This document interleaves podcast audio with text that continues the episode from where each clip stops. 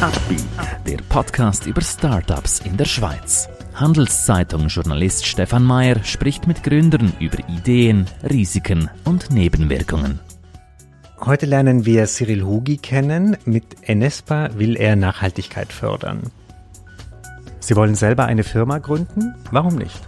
Dafür brauchen Sie aber starke Partner. Einer davon ist die Credit Suisse. Mehr Informationen unter credit-swiss.com/Unternehmer. Herzlich willkommen beim Podcast Upbeat. Äh, erklär uns doch ganz kurz deine Idee, dein Business. Das Ganze hat begonnen mit ursprünglich Blockheizkraftwerken im Ausland. Die wurden früher befeuert mit Rapsöl und wurden so die Energie äh, geholt. Und eines Tages, nein, es kann es nicht sein, Lebensmittel zu verbrennen, um Energie zu erhalten. Mhm. Und daraus ist, war das, das, das, äh, das Ganze geboren. Mhm in welchem Status würdest du sagen, ist dieses Unternehmen jetzt? Wie, ist, wie würdest du die Stimmung beschreiben, die momentan bei euch herrscht? Wir sind kein Startup mehr, sondern wir sind ein Jungunternehmen. Mhm. Wir haben das letzte Jahr die ersten äh, siebenstellige Umsatz gemacht. Äh, dieses Jahr verspreche ich achtstellig zu mhm. werden. Wir sind kurz davor. Wir haben ganz große äh, Aufträge erhalten, äh, Australien und, und, USA und in Dubai. So, das sind also die Märkte, wo zurzeit äh, sehr äh, die das Themen aufnehmen und solche Sachen umsetzen Mhm. Erklärst du mal ganz genau, was macht ihr? Also was ist ähm, euer Daily Business? Den Plastikabfall ist ein Problem in der ganzen Welt. Mhm. Wir nehmen den Plastikabfall, sortieren den, bereiten den vor, dann kommt er in einen Reaktor rein und Kondensation und da gibt es wieder ein Öl. Dieses Öl geht dann zurück, Granulatherstellung und wieder Plastikherstellung. Mhm, mhm. also die klassische Kreislaufwirtschaft. Mhm. Und äh, wie, also du hast es vorhin erwähnt, ihr seid erfolgreich steigende Umsätze. Was sind Probleme, die du hast momentan? Was sind eure größten Challenges? Die größte Herausforderung ist immer eigentlich die Behörde. Wir haben ganz viele Regeln, wir haben mhm. ganz viele Vorschriften etc. Mhm. etc. Und das ist mitunter eigentlich ein Grund, dass wir äh, in anderen Ländern wahrscheinlich schneller wachsen und dann das Wachstum zurückbringen wieder nach Europa oder auch wieder hier in die Schweiz. Was sind Regeln, die euch behindern oder Vorschriften, wo, wo du sagst, könnten, die bräuchten wir nicht? Also wäre ein ganz ein großes Thema. Mhm, ja, und da muss man immer ganz sehr, sehr politisch sein und mhm. sehr, ich darf nicht mit, äh, mit dem Finger gleich auf die Narbe in die Wunde reingehen und trotzdem muss ich sagen, ja, passt mal auf, äh, das eine oder andere wäre nicht unbedingt nötig. Mhm. Ähm, ich glaube auch irgendwie, dass für, für ein Jungunternehmen ist es ganz schwierig, diese ganze Formularflut und die ganzen Regelungen, wo man sagt, ja, für was braucht er nicht das? Wo müsste er eine Statistik machen? Welche Schuhe, das ich jetzt gerade heute anhabe zum mhm, Beispiel? Mhm, ist das wirklich wirklich nötig oder können wir das auch lassen, sagen, komm, zeigt es uns mal zwei, drei Jahre und dann können wir sagen, so mhm. jetzt ordnen wir uns ein in dem ganz normalen äh, Businessprozess. Mhm. Wie ist es, wie seid ihr bei der Finanzierung aufgestellt? Ähm, habt ihr externe Investoren, Investorinnen? Seid ihr es? Das Projekt ist mhm. eigentlich geboren äh, aus eigener, aus eigenem Sack äh, und eines Tages, ja, wie es so ist, geht das Geld aus, haben wir uns eine Obligationsanleihe nach OR-Recht haben wir ausgegeben. Mhm. Mit gewissen Hindernissen finden wir und die ganzen Thematiken äh, haben wir das heute äh, in, in äh, Fürstendorf Liechtenstein mit FMA haben wir das da outgesourced mit einer Tochter und geben auch Aktien aus. Das ist eigentlich unser Grundinstrument gewesen die letzten Jahre, um das Ganze so weit treiben zu können, so weit entwickeln zu können, wie wir heute sind. Und mhm. heute ist die Situation, dass wir äh, in gewissen Ländern einen Fonds haben, wo sie uns unterstützen, einen Staatsfonds haben, wo, wo unterstützt werden. Und inzwischen ist auch die eine oder andere Bank äh, an Bord, wo wir gewisse Finanzierung oder gewisse Hilfen erhalten. Mhm. Seid ihr auf der Suche nach neuen äh, Finanzpartnern oder Investoren, Investorinnen oder sagst du, ihr seid da völlig für die nächsten Jahre Nein, also wir sind immer noch, wir haben noch ähm, Aktien, wo wir sicher noch über, das haben wir noch ein Jahr oder so noch äh, verkaufen werden. Der der Preis als solches, diese Entwicklung ist interessant. Äh, mhm. Je besser, dass wir entwickeln, je besser, dass wir umsetzen, je besser, dass wir oder schneller, dass wir Resultate darstellen, äh, desto höher wird der Preis. Äh, und das sind die Entwicklungen, wo wir sagen, da können wir mitmachen. Und das andere Instrument sind Obligationsanleihen. Es ist ein, ein Bond, wo jährlich die Zinsen darstellt, wo wir dann jährlich zahlen müssen, mhm. oder sogar halbjährlich zahlen, je nach Instrument. Gib uns doch noch ein bisschen mehr Einblick in diesen Markt, wo ihr tätig seid. Ähm, wie hart ist der Wettbewerb dort? Ähm, wie viele Player sind da aktiv? Also wie würdest du den beschreiben für einen totalen Laien? Es gibt sicher der eine oder andere, es sind aber nicht arg äh, so viele so weit wie wir jetzt sind. Also wir haben einen vollautomatischen Prozess, was andere vielleicht eher Batch haben, also das heißt Stück um Stück, Schritt um Schritt vorgehen. Ähm, es gibt verschiedene Länder, es gibt chinesischer Konkurrent in dem Sinne, aber sicher dort ist einfach diese Flexibilität, die Effizienz etc. etc. sind ganz viele Themen, wo sie halt nicht so abbilden, wie wir sie abbilden.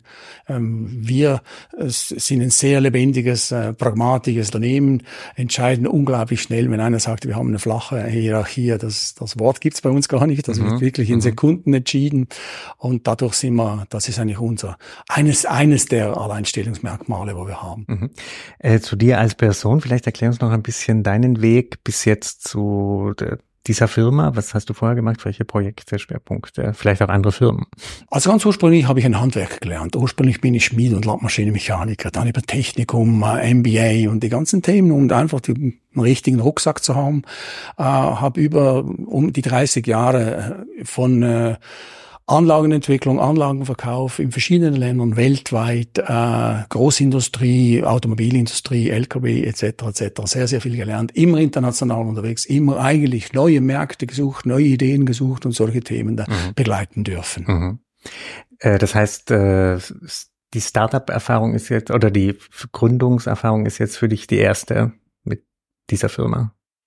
Mit dieser Firma, ja, ich habe noch zwei, drei andere Sachen. Die sind aber in einem Geschäft, wo ich sage mal, ein einfaches Geschäft wie ein Immobiliengeschäft zum mhm, Beispiel. Mhm, wo, ja. Mhm. Wie würdest du deinen Führungsstil jetzt im Unternehmen beschreiben oder wie beschreiben dich deine Kolleginnen und Kollegen? Also wenn ich jetzt sagen würde, wie beschreiben die anderen mich, das müsste man wirklich die anderen fragen. Aber eines ist für mich ganz zentral. Erstens mal das Fairness. Fairness ist, ist für mich ein, das ist ein Credo, nach dem lebe ich. Äh, da, können, da könnte man lange darüber philosophieren. Und das andere ist wirklich Follow Me. Es ist nicht etwas, das sagen, okay, geht mal raus, kämpft für euch, sondern ich bin, gehe raus und sage, kommt mit mir, äh, macht diesen Wettkampf mit mir. Ähm, ich bin auch schon in die Jährchen, äh, in die Jährchen gekommen, aber ich nehme es immer noch mit ganz vielen Leuten äh, mhm. auf, wo ich sage, okay, follow me, äh, ich will ein Vorbild sein und will nach vorne, mhm. nach vorne gehen. Wenn du jetzt nach vorne schaust, äh, in fünf Jahren, wo steht äh, das Unternehmen dann? Ist es noch äh, allein oder fusioniert oder wie, wie würdest du sagen, ist die große Vision? Ähm, das ist eigentlich noch lustig, dass viele sprechen dann, ja, wie wirst du denn mal irgendwann ein Exit machen? Dann sage ich, das ist heute, das ist mein Baby. Mein Baby wird jetzt äh, langsam erwachsen, ist, ist wahrscheinlich noch ein Teenager.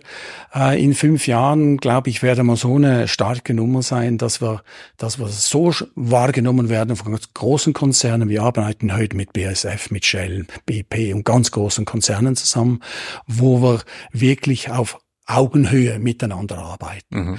Äh, die Größe ist immer so ein Thema wichtig ist, Schritt um Schritt, nicht zu stolpern und nicht irgendwo in eine Sackgasse zu raten. Mhm.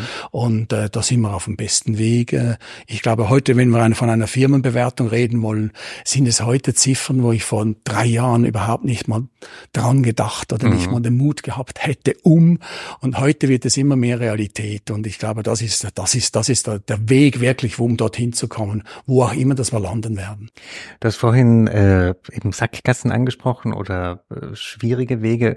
Vielleicht kannst du uns einen Moment beschreiben, wo es wirklich extrem schwierig war und einen, wo du gemerkt hast, okay, dieses Business kommt an, ähm, das kann abheben. Vielleicht diese zwei Top- und Also eines ist sicher ganz wichtig, dass heute das Bewusstsein von, von diesem Plastikabfall ist. Das ist äh, inzwischen schon ganz tief. Für mich ist es erstaunlich, dass es trotzdem einfach in der Natur sich befindet, egal wo. Und das, die große Herausforderung ist eigentlich die Natur, die kommt immer wieder zurück. Dieser Plastik findet seinen Weg wieder in unseren Food, in Mikroplastik, in Einatmen etc. etc. Und das ist, glaube ich, eines, eines unserer Hauptziele, wo wir sagen, das, das will ich, das würde ich gerne unterbinden. Mhm. Ist auch ein Teil, sagen wir, der Erziehung. Wir können über CO2 sprechen, über weiß der Teufel was. Das ist für mich fast ein bisschen zu politisch, ein bisschen zu abgebraucht. Äh, für mich ist die Philosophie, wenn ich in ein Hotelzimmer gehe, hätte ich es gerne sauber. Und wenn ich es verlasse, werde ich es auch sauber verlassen. Und ich glaube, dieses Konzept soll für mich auch passen, wenn ich sage, ich darf auf dieser Welt sein, im Schnitt 83 zur Zeit, 83 Jahre und nach 83 Jahren äh, darf ich mich wieder verabschieden und mhm, zwar mhm. hoffentlich wieder sogar ein bisschen besser, aber daran arbeiten wir. Was würdest du jungen Unternehmerinnen, Unternehmern sagen, die in deinen Bereich einsteigen wollen? Wo würdest du sagen, gibt's noch Nischen oder gibt's noch ähm, Ideen, die man entwickeln müsste? Oder wo, wo gibt es noch Raum für junge? Also für junge Unternehmen, glaube ich, ist eines, muss sich ganz fest äh, bewusst sein, dass wenn man etwas neu entwickeln will, dieser ist der steinigste Weg, den es gibt. Ähm, es gibt aber noch so viele, äh, so viele Themen. Wichtiges, Ohren offen, Augen offen, aufmerksam sein und sich zu orientieren, wo die Potenziale halt gerade da sind. Es gibt überall noch ganz, ganz, ganz viele Ideen, ganz viele Sachen, was man noch umsetzen kann. Und glaube ich, wenn man dann zeigt und durchbeißt und wirklich beweist, dass man, wenn man an etwas glaubt, das mit aller Energie keine Stunden schweißen, egal. Ich arbeite es durch und ich halte durch und ich mache alle unmöglichen Sachen, um dorthin zu kommen. Glaubt, dann kommt man auch auf Finanzierung, wird man aufmerksam auf, auf größere Unternehmen, die einem dann irgendeines Tages unter die Arme greifen. Sprechen dich schon Startup-Unternehmer an und fragen um Rat oder Geld? Seit zwei, drei Jahren haben wir sehr viele Anfragen, wo man sagen, hey, präsentiert das mal bei uns.